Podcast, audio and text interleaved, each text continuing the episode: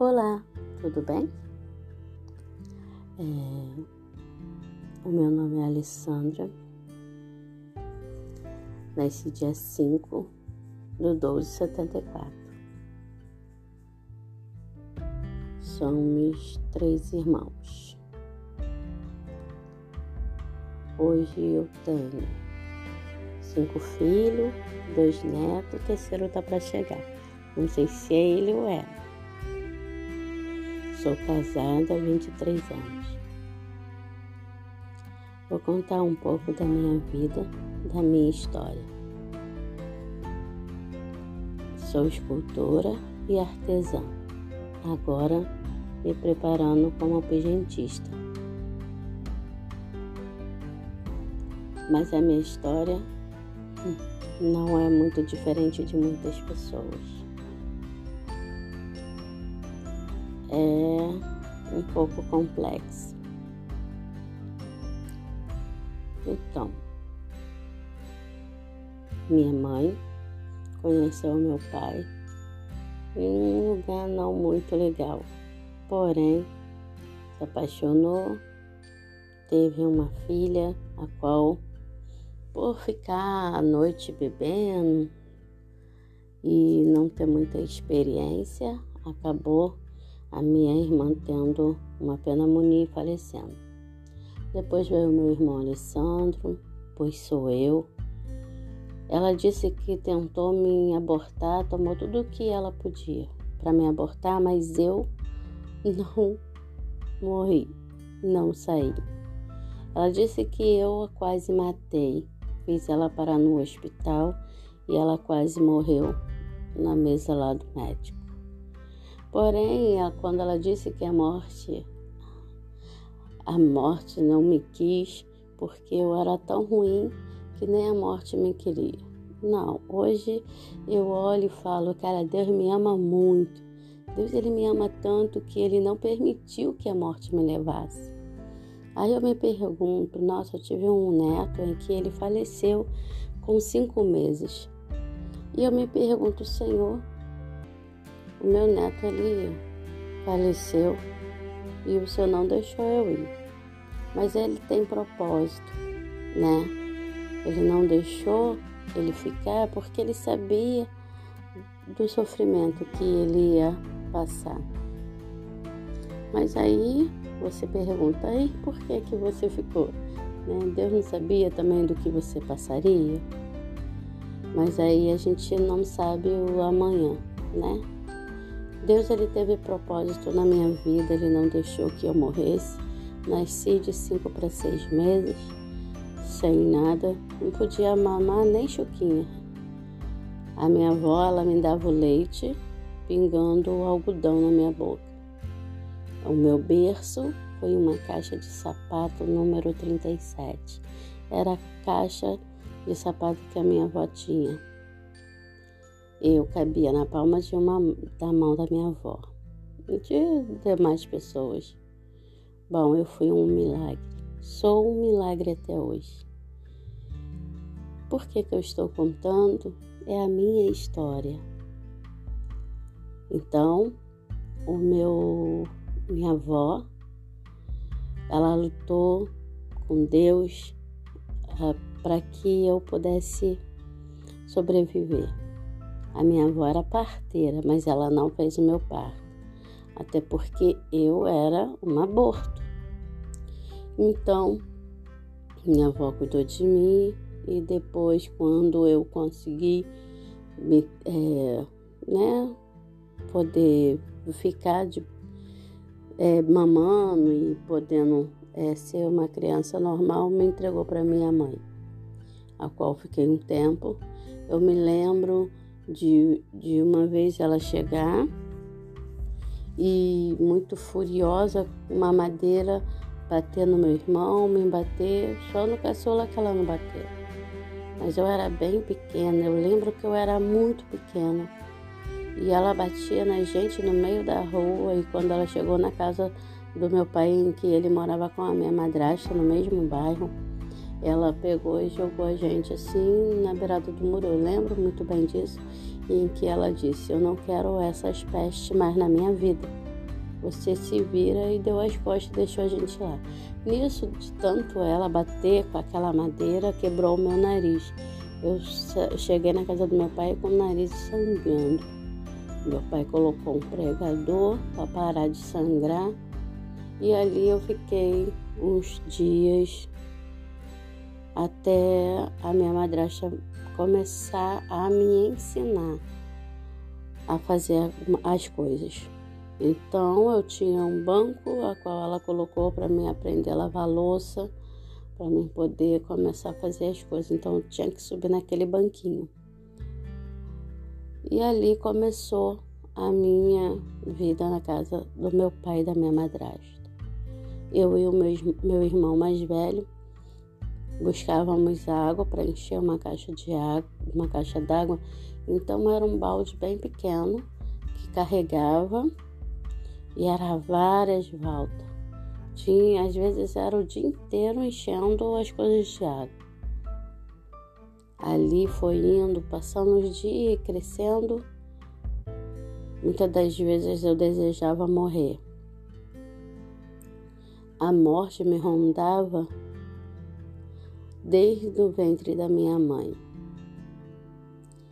Muitas das vezes os outros falavam, ah, não pode comer isso porque é veneno. Aquela planta comigo ninguém pode, de dar uma bolinha bonitinha vermelha e depois ela fica amarela. Diziam, isso mata, que não sei. Muitas das vezes eu comia aquela fruta, mas eu não morri. Tinha a espada de São Jorge, falavam que não podia comer, tudo que se falava eu comia, mas eu não morria. O tempo foi passando, foi passando e eu não, eu, eu fui crescendo e eu não aceitava a situação que eu vivia. Era espancamento, meu pai levantava às três horas da manhã, acordava, me acordava e acordava meu irmão à base de chicotada. Éramos como escravos. Eu sou da cor branca, não sou da cor negra. Antes que os outros pensem assim, ah, mas na tua época era escravidão. Não, não era. Já tinha acabado a escravidão, mas eu também sou clara, não sou da pele escura. E mas mesmo assim éramos escravizados pelos nossos pelo nosso pai e pela nossa madrasta. Tudo regrado, tinha que ser o que eles colocavam, o que eles davam. Ela tomava conta de dez crianças. E eu tinha que estar tá cuidando, trocando fralda, cuidando, dando alimento para aquelas crianças. Foi um momento da minha vida também desesperador. Como eu desejava morrer todos os dias. Mas Deus não permitiu. Então, um belo dia, aos 14, 14 anos e meio, meu pai me pegou e falou: Você irá para a casa da sua mãe. Porém, ele nada, as coisas que eu tinha, ele não deixou eu levar. Você vai ficar um tempo com a sua mãe. Então, me levou para casa da minha mãe. E aí tinha que se virar porque ele não deixou levar nada. Também eu não tinha nada, eu usava roupas que os outros davam, até porque eu não saía de casa, então eu era escravizada. Então foi dito que ela era para ela se virar. Então ela pediu alguns vizinhos, algumas roupas para mim. Eu não estudava, não tinha estudo nenhum, era analfabeta. Ela conversou no colégio onde meu irmão estudava, o caçula, porque o caçula teve tudo. Aí, eu, aí a professora me ensinou, eu era a pessoa maior da turma, mas eu fui aprendendo e muito rápido a, pelo menos, a escrever o meu nome. Dali saí fazendo as provas mais rápido e consegui ir para uma outra escola a qual fiquei pouco tempo, até os 15 anos. Aos 15 anos, meu padrasto tentou arrombar a porta. Um dia ele saiu, levou minha mãe para o médico e ele iria para o trabalho. Só que ele levou ela para o médico e voltou para casa. Ele não foi para o trabalho. Ele arrombou a porta e tentou me estrupar. Nisso, enfim, a tesoura no braço dele. É. A minha mãe não acreditou, ele falou que foi um acidente no trabalho. Mesmo com a porta quebrada, ela acreditou e ela achou e ela fala até hoje que eu que quebrei a porta, não ele. Infelizmente ela não acreditou em mim. E eu então resolvi ir embora. Falei com ela que eu iria embora. Ela virou e falou que a porta da rua era a serventia da casa e eu nunca mais botaria os pés lá novamente. Porque eu poderia visitar, mas não morar. Então, sem saber conhecer nada, eu saí. Saí sem saber o que eu faria da minha vida. Até andar a pé até a estação de trem e o pouco que eu lembrava, o pouco que eu sabia, era ir até o centro de Nova Iguaçu, porque ali meu irmão trabalhava num, numa, numa loja. Então, peguei uma carona no trem, desci em Nova Iguaçu e procurei aquele lugar até encontrar o meu irmão com fome, com sede, exausto, mas encontrei ele. Fiquei uma semana na casa do meu irmão com a minha cunhada, ex-cunhada agora, e ela conseguiu para mim um emprego de babá. Fui trabalhar na casa de uma moça, a qual o marido se candidatou a vereador e ali eu trabalhava em prol de um prato de comida e poder deitar e dormir.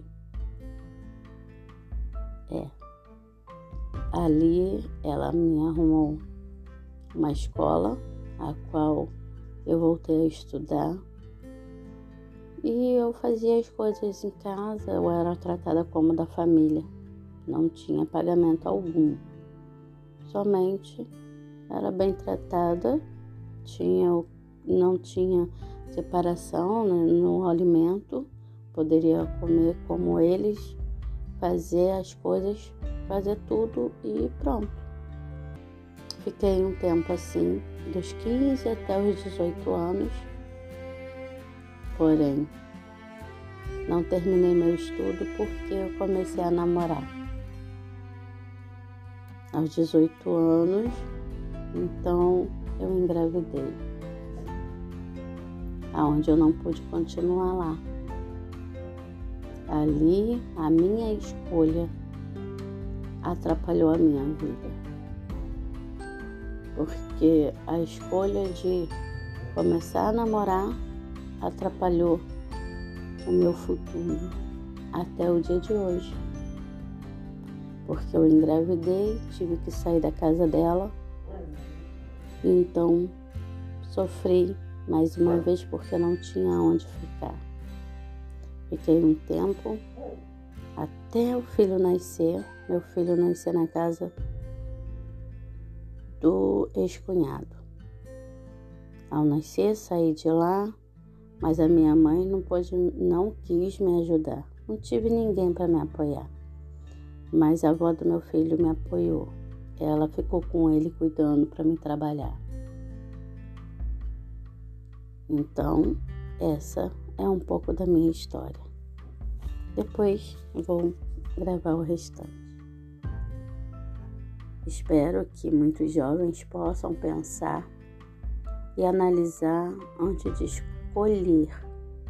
Escolha estudar, escolha se formar, escolha trilhar um bom futuro para que no futuro não se arrependa, para que no futuro não venha pagar o preço a qual eu paguei e ainda pago no dia de hoje.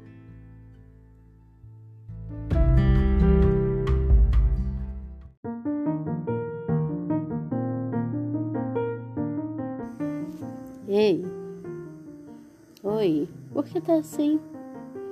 Levanta essa cabeça. Ah, que isso?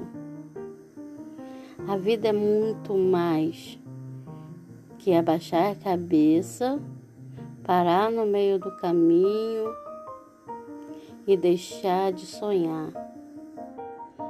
A vida, ela é uma escolha. Você decide para onde você quer ir, aonde você quer chegar, o que você quer conquistar. Ah, você já pensou o que você gostaria de ter agora em suas mãos? Que objetivo você quer chegar? Qual o teu objetivo? Aonde você quer chegar? Qual o teu objetivo de vida para o amanhã? Pare, pense. Levanta a cabeça, olha para o céu. Ele é o seu limite. Somente o céu é o seu limite. Então siga em frente, projete, sonha. Primeiro você sonha, depois você projeta e conquista. Pegue uma direção. Não olhe para trás, nem para os lados. Segue em frente. Pule os obstáculos que aparecerem em seu caminho. Ei, que isso? Não olha para as circunstâncias que vêm como pedras. As circunstâncias servem para você analisar e projetar. Ou se não dá para passar por ali porque tem um buraco, dê a volta. Isso não importa. O importante é lá na frente onde você quer chegar. Tudo se dá um jeito. Se há jeito para tudo. Ei. Então, levanta, passa a mão nos cabelos, olhe para o céu Fala para Deus, pede Ele uma direção e segue adiante. Você vai conseguir, você vai conquistar. E você vai muito além do que você vai imaginar. Às vezes sonhamos tão pouco, mas o sonho de Deus é muito mais para nós. Às vezes pensamos, tentamos, desistimos, mas não é isso que Deus quer. O inimigo ele faz tudo para nos parar. Vamos projetar, cara. Vamos projetar. Vamos. O melhor projeto é aquele que Deus coloca em nossos corações. Vamos, vamos sonhar, vamos desejar e realizar. O sonho, ele não é só para quem deita e dorme. O sonho é para quem abre os olhos e diz: Eu vou conseguir, e começa a correr atrás. Nada é fácil, tudo é difícil, mas ó, Nada é impossível. Deus, ele pode todas as coisas. Deus, ele está do seu lado, ele é o ar que tu respira. Ah, ele vai te dar sabedoria. Pede a ele. Ele é o único que vai poder te direcionar. Ah, mas o inimigo vai dizer que você não vai conseguir, hein? Não deixa o inimigo te parar, não. Ele vai colocar os obstáculos no seu caminho, mas pule o obstáculo. Cara, você tem que ver quando vem aqueles obstáculos, você vê naquela velocidade. E aí, Deus, você dá aquele impulso, segura na mão de Deus e consegue ultrapassar. Ah, a melhor coisa é quando você conquistar. Uau, o auge. Não é só você feliz, mas toda a plateia que vai te aplaudir de pé. Você é um vencedor. Você conquistou. Você projetou. E agora vai estar diante do melhor, do maior propósito da sua vida.